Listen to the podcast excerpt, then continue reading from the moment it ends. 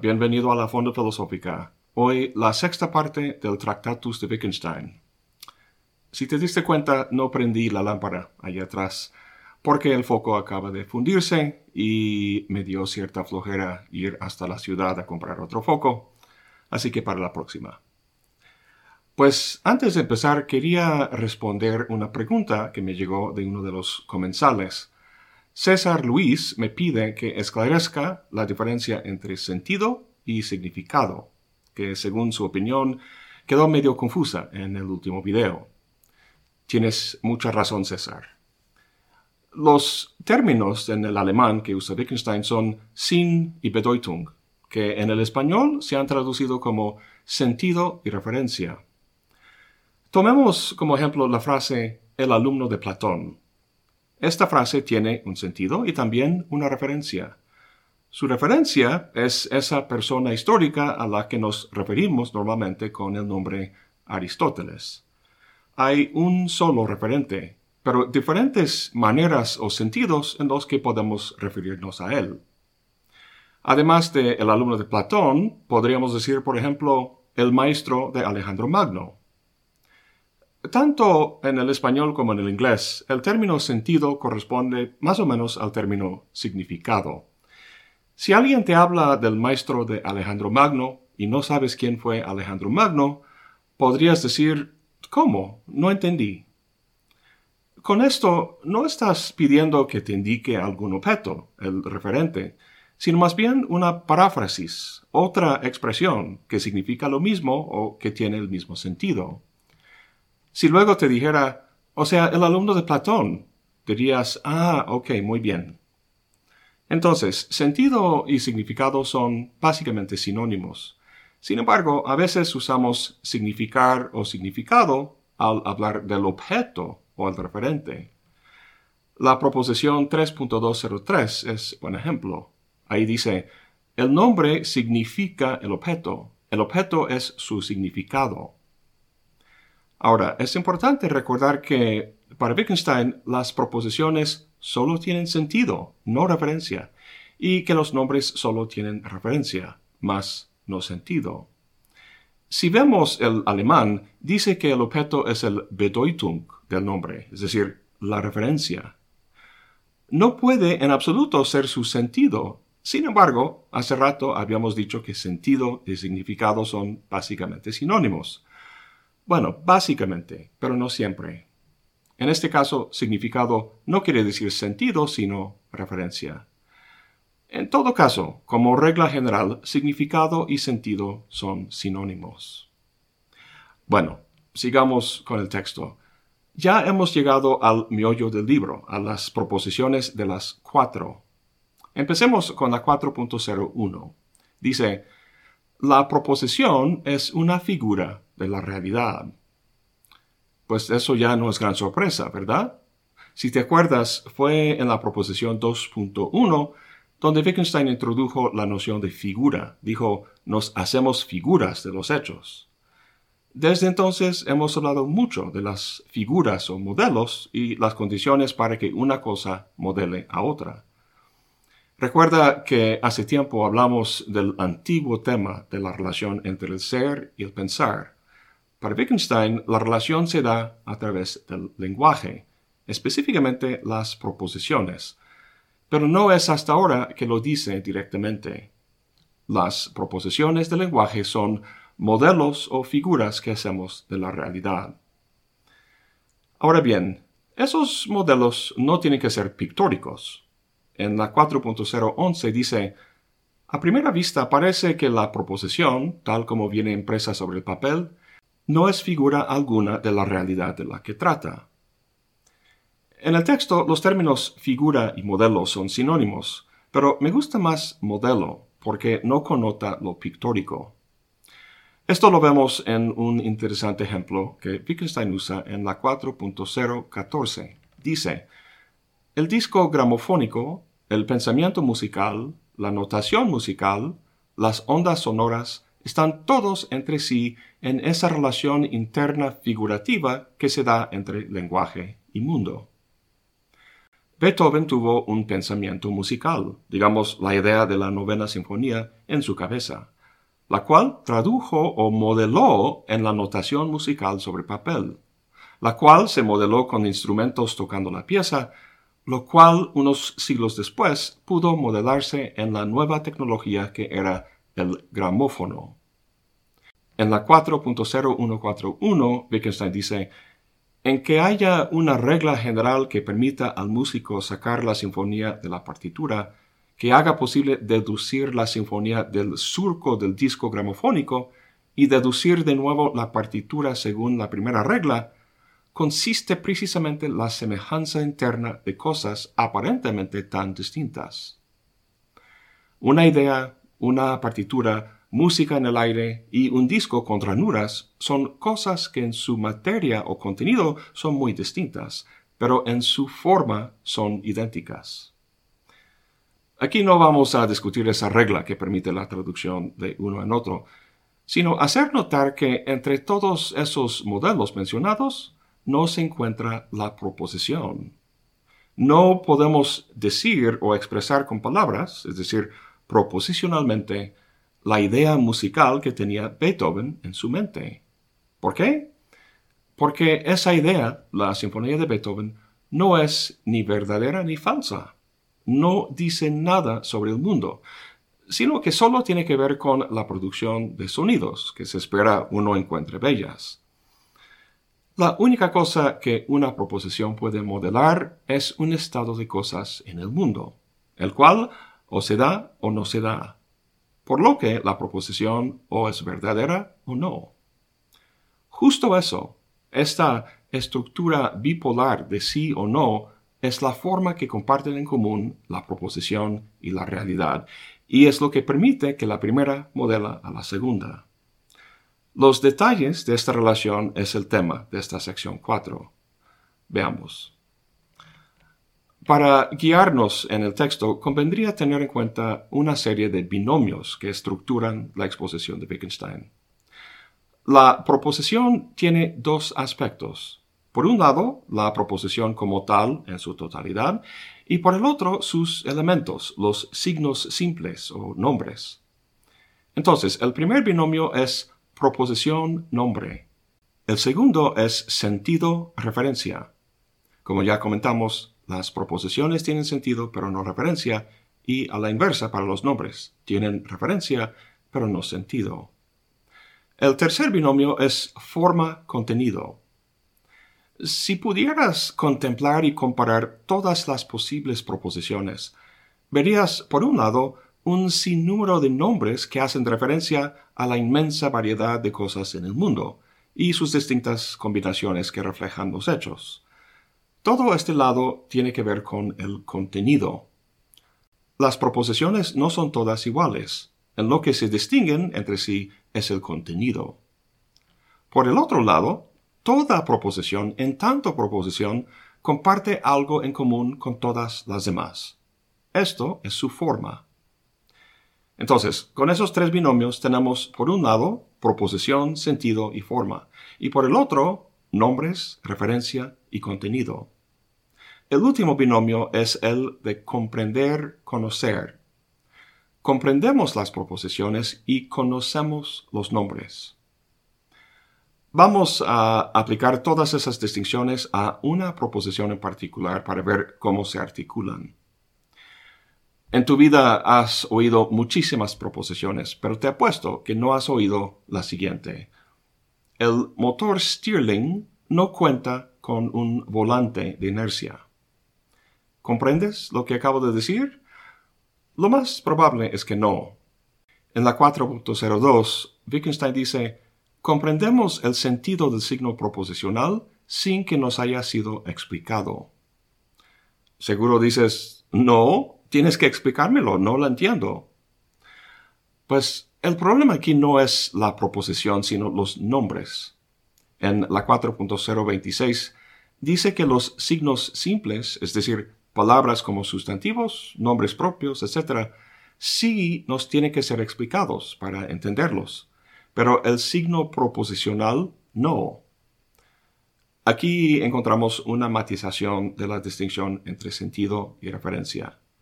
Las proposiciones solo tienen sentido y las comprendemos sin que nadie nos lo explique. En cambio, los nombres constituyentes de la proposición solo tienen referencia. Este referente de los nombres no lo comprendemos, sino que lo conocemos directamente a través de una explicación, alguien señalándolo, por ejemplo, con su dedo. Aquí ves una foto de un motor Stirling y aquí un volante de inercia. De hecho, varios volantes, que es una colección mía. Bueno, estos son objetos de conocimiento, pero no de comprensión. Lo que se comprende es la proposición, su sentido, sin que nos sea explicado. Pero exactamente qué es lo que comprende uno? En la 4.024 dice, comprender una proposición quiere decir saber lo que es el caso si es verdadera. Es decir, la proposición indica la situación que tendría que darse en el mundo para que fuera verdadera. Para ello, como dice en 4.023, la realidad tiene que quedar fijada por la proposición en orden al sí o al no. Para ello ha de ser enteramente descrita por la misma. Aquí hay que recordar algunas cosas que hemos visto en videos anteriores. Primero, Wittgenstein emplea el término realidad, que no es lo mismo que mundo.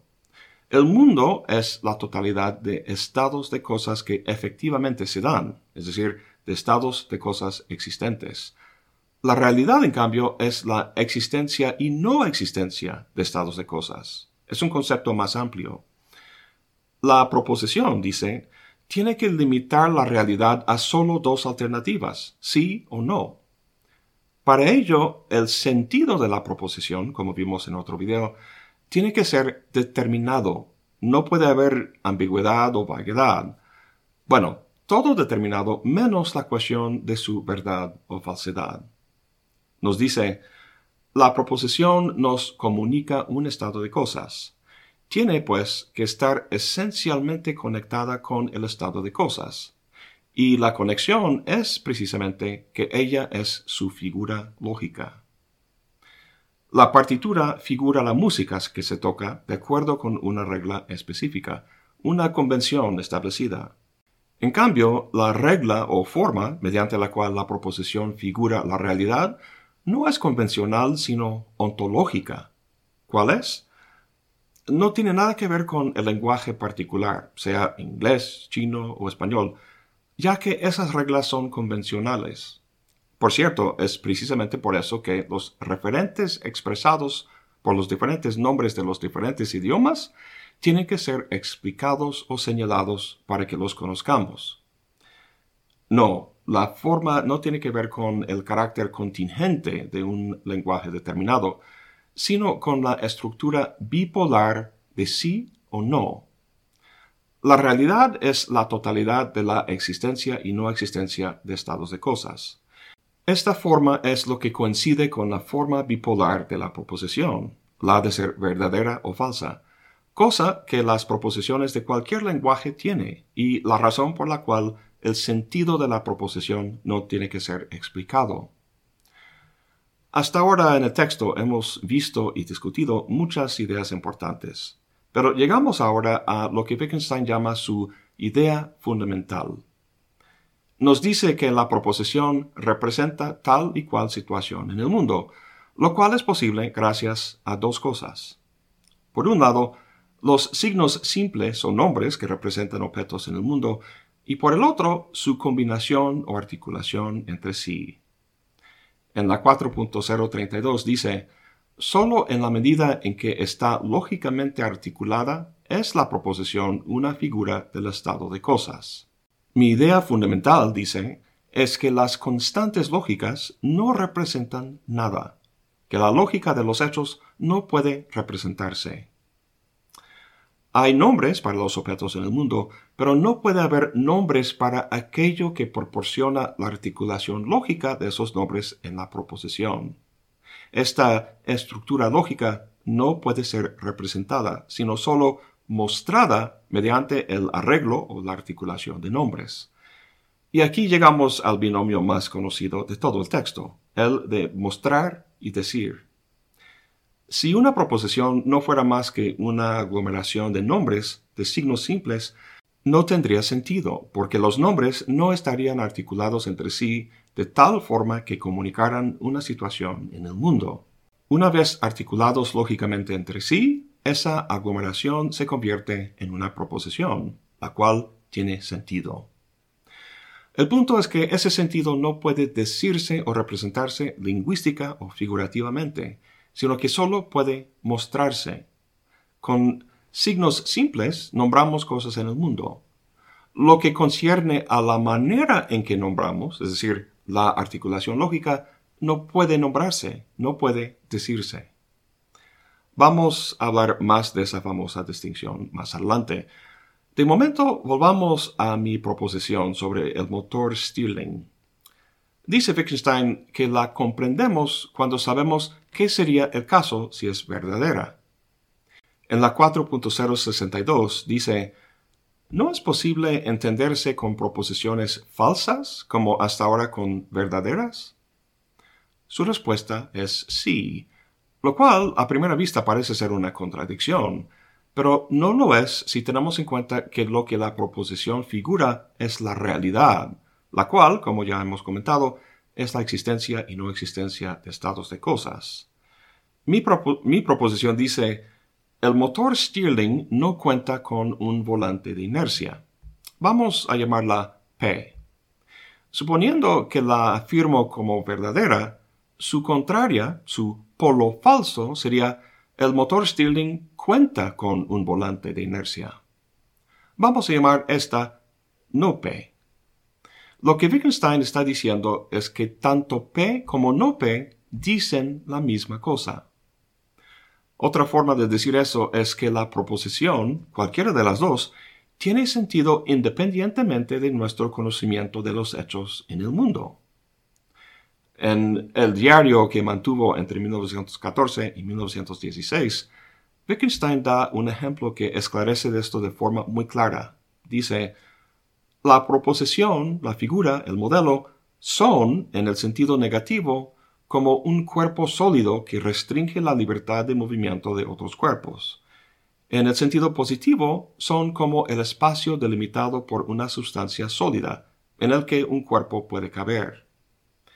El texto es acompañado de una ilustración de dos rectángulos, uno sombreado en su interior y el otro sombreado en el exterior. Uno y el mismo rectángulo puede describirse de dos formas o en dos sentidos. Uno en términos de lo que constituye el área del rectángulo y el otro en términos del espacio que lo rodea. Uno negativo y el otro positivo. Una ilustración incluso más patente sería una fotografía expuesta en positiva y también en negativa. Es el mismo objeto, la misma realidad, vista o señalada de dos sentidos distintos, positiva y negativa, verdadera y falsa. Por cierto, mi proposición sobre el motor Stirling es falsa. Ese tipo de motor trae como parte integral un volante de inercia. La proposición misma solo muestra su sentido, mas no nos dice si es verdadera o falsa. Para ello, hay que hacer una investigación empírica en el mundo para ver cómo están las cosas, para ver qué de hecho es el caso. Como dice en la 4.031, la proposición es como una especie de experimento que nos permite construir en nuestra imaginación una situación en el mundo, y lo que nos muestra es lo que deberíamos esperar encontrar si fuéramos a ver los hechos. Ese es su sentido. Esto, por cierto, es muy parecido a la máxima pragmática de Peirce, la cual dice que el significado de un término o una proposición es los efectos prácticos en el mundo que se darían si fuera verdadera. Lo que distingue a Wittgenstein de Peirce en este sentido es que los únicos efectos prácticos serían el darse o no de un hecho. Bueno, en la 4.11 dice, la totalidad de las proposiciones verdaderas es la ciencia natural entera, o la totalidad de las ciencias naturales. ¿Cómo pudiste haber averiguado la verdad o falsedad de mi proposición?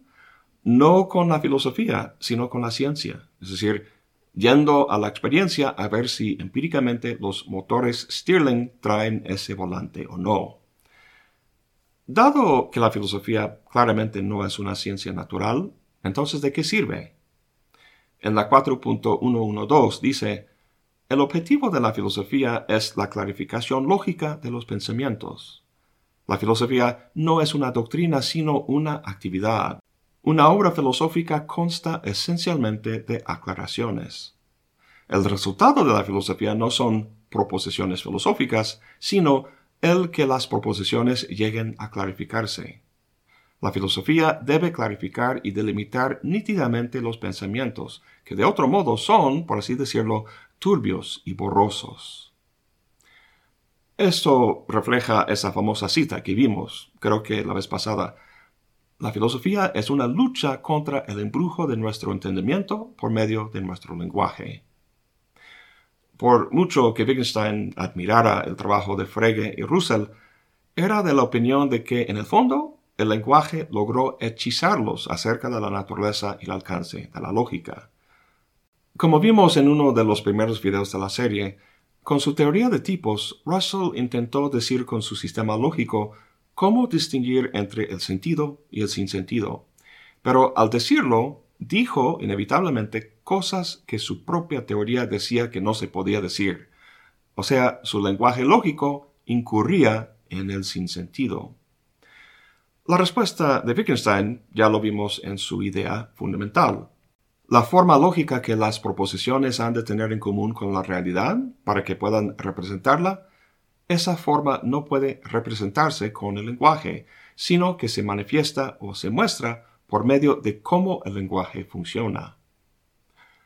Ahora, dado que el lenguaje nos hechiza con facilidad, Wittgenstein busca una manera de neutralizar el aspecto engañoso de las proposiciones del lenguaje ordinario. Un tipo de lenguaje o especie de notación en la que la articulación lógica de la proposición se invisibilizara. De esa manera, no existiría la tentación de convertir esa articulación en un objeto sobre el que se puede hablar, como hacía Russell. Encontró esa notación en una invención suya, las así llamadas tablas de verdad. Para explicar qué son las tablas de verdad y de qué sirven, Imagínate que vas de compras en una tienda. Cada cosa que tienes en tu carrito tiene un precio fijo. En caja, suman todos esos precios con una calculadora y la suma total es lo que pagas, es lo que valen todos esos productos en su conjunto. Una tabla de verdad es como una calculadora, no para los precios de cosas, sino para la verdad o falsedad de proposiciones. Cada cosa en tu carrito lingüístico, por así decirlo, sería una proposición básica, elemental, como X es Y, el perro es blanco. Pero como normalmente cuando vamos a la tienda compramos no una sola cosa, sino varias, cuando hablamos sobre la realidad, enunciamos varias proposiciones elementales en una sola proposición compleja. A diferencia de las cosas que compramos, la relación entre las cosas que decimos, esas proposiciones elementales, no es sólo de suma o de conjunción, o sea, P y Q, sino también de negación, no P, de disyunción, P o Q, o de condicional, si P, luego Q, etc. Las letras P y Q representan proposiciones elementales, las cuales son o verdaderas o falsas. Para una proposición P, esto se representa en una sencilla tabla de verdad, como puedes ver aquí. La negación de P, no P, se pone en una columna al lado. Sus valores serían obviamente el contrario de los valores de la columna de P. Para la relación condicional, si P luego Q, hacemos columnas para P y Q por separado, indicando todas las posibles combinaciones de verdad y falsedad entre ellas, que son cuatro en total. Luego, en una tercera columna se calculan los valores de verdad y falsedad para cada fila de acuerdo con la naturaleza del conector lógico del condicional. Hablando de esta tabla, dice en la 4.442, la última columna no es sino una expresión de las condiciones veritativas. Si escribimos esta columna como serie, entonces el signo proposicional se convierte en BBFB. ¿De qué sirve todo esto de la tabla de verdad? El lenguaje ordinario en el que enunciamos proposiciones puede sustituirse o ser simbolizado por variables como P y Q y sus relaciones simbolizadas por conectores, lógicos o lo que Wittgenstein también llama constantes lógicos, como el de la condición, P, luego Q. Sin embargo, aún así puede que veamos ese símbolo de condición como un nombre, como un signo que se refiere a un objeto lógico. Esto fue el error de Russell, a fin de cuentas. Lo que Wittgenstein sugiere es que podemos usar el resultado de la tabla de verdad, BBFB, para expresar lo que normalmente expresamos por P luego Q. ¿Por qué? Porque lo que P luego Q simboliza es una operación que la tabla de verdad lleva a cabo explícitamente. Elimina el símbolo condicional y por tanto elimina la tentación de verlo como un nombre que corresponde a un objeto. Todo esto se trata en las proposiciones que van de la 4.3 a la 4.45. Claramente, Wittgenstein entendía la verdad lógica de una manera muy distinta a la de Frege y Russell. Siguiendo con las tablas de verdad, otra cosa que muestra esta diferencia son los casos extremos que una tabla puede generar. Si todas las posibles combinaciones en la última columna son verdades, lo que tenemos es una proposición que es una tautología. Una tautología es una afirmación que es verdadera por necesidad, es decir, verdadera no en virtud de contingencias empíricas, sino por su forma lógica. Está lloviendo o no está lloviendo es un ejemplo. Es necesariamente verdadera. Si en vez de verdad la última columna está lleno de falso, se trata de una contradicción. Está lloviendo y no está lloviendo es un ejemplo. Es necesariamente falsa. Las tautologías y las contradicciones son casos extremos porque carecen de sentido y debido a ello, como dice en la 4.462, no son figuras de la realidad, no representan ningún posible estado de cosas, porque aquella, la tautología, permite cualquier posible estado de cosas, y esta, la contradicción, ninguno no nos dicen nada, porque, como dice por ahí, nada sé sobre el tiempo si sé que llueve o no llueve. Entonces, carecen de sentido. En el alemán el término es sinlos, pero no por eso son puras sin sentidos o absurdas, para la cual Wittgenstein usa el término unsinnig. ¿Cuál es la diferencia? Pues vamos a hacer un esquema general del espacio lógico que Wittgenstein maneja. Para empezar están las proposiciones, que son figuras de la realidad, que nos dicen algo sobre la realidad. Siendo así, tienen sentido, lo cual consiste, como hemos visto, en su estructura bipolar de sí o no, verdadero o falso, lo cual corresponde a la existencia y no existencia de estados de cosas en la realidad. Además, dado que las proposiciones con sentido pueden ser verdaderas o falsas, son por tanto contingentes. Pueden darse o no, al igual que los hechos en el mundo. Las proposiciones tautológicas y contradictorias son casos extremos de estas proposiciones. La diferencia es que, en vez de ser bipolares, son unipolares. Las tautologías son siempre verdaderas, no pueden ser falsas, y las contradicciones siempre falsas no pueden ser verdaderas. Además, no son contingentes sino necesarias, siempre verdaderas y falsas respectivamente. Carecen de sentido, dice Wittgenstein, son sinlos, pero no por eso son puras sin sentidos o absurdas, o sea, un cínic.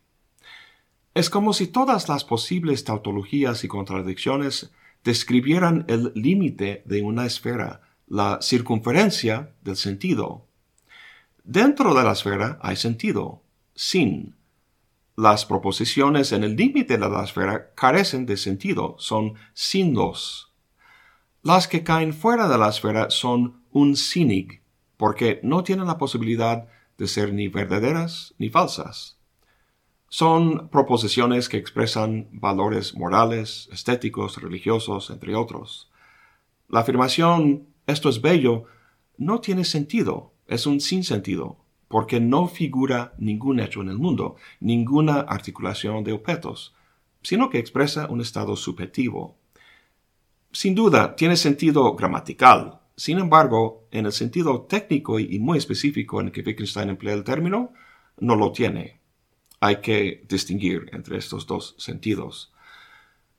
Bueno, volveremos sobre lo unsinnig en las célebres últimas proposiciones del libro.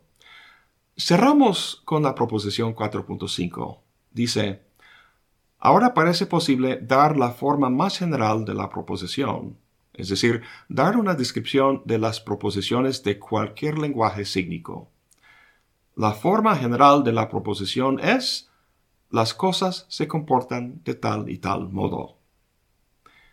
Siendo la forma más general de la proposición, es lo que toda proposición tiene en común, a saber, la capacidad de figurar estructuralmente el mundo, de mostrar cómo están las cosas, o mejor dicho, qué es el caso.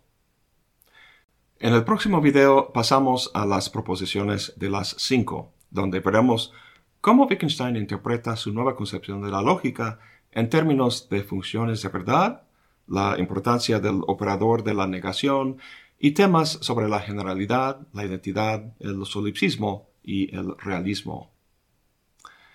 Eso es todo por hoy. Gracias por acompañarme. Hasta la próxima y buen provecho.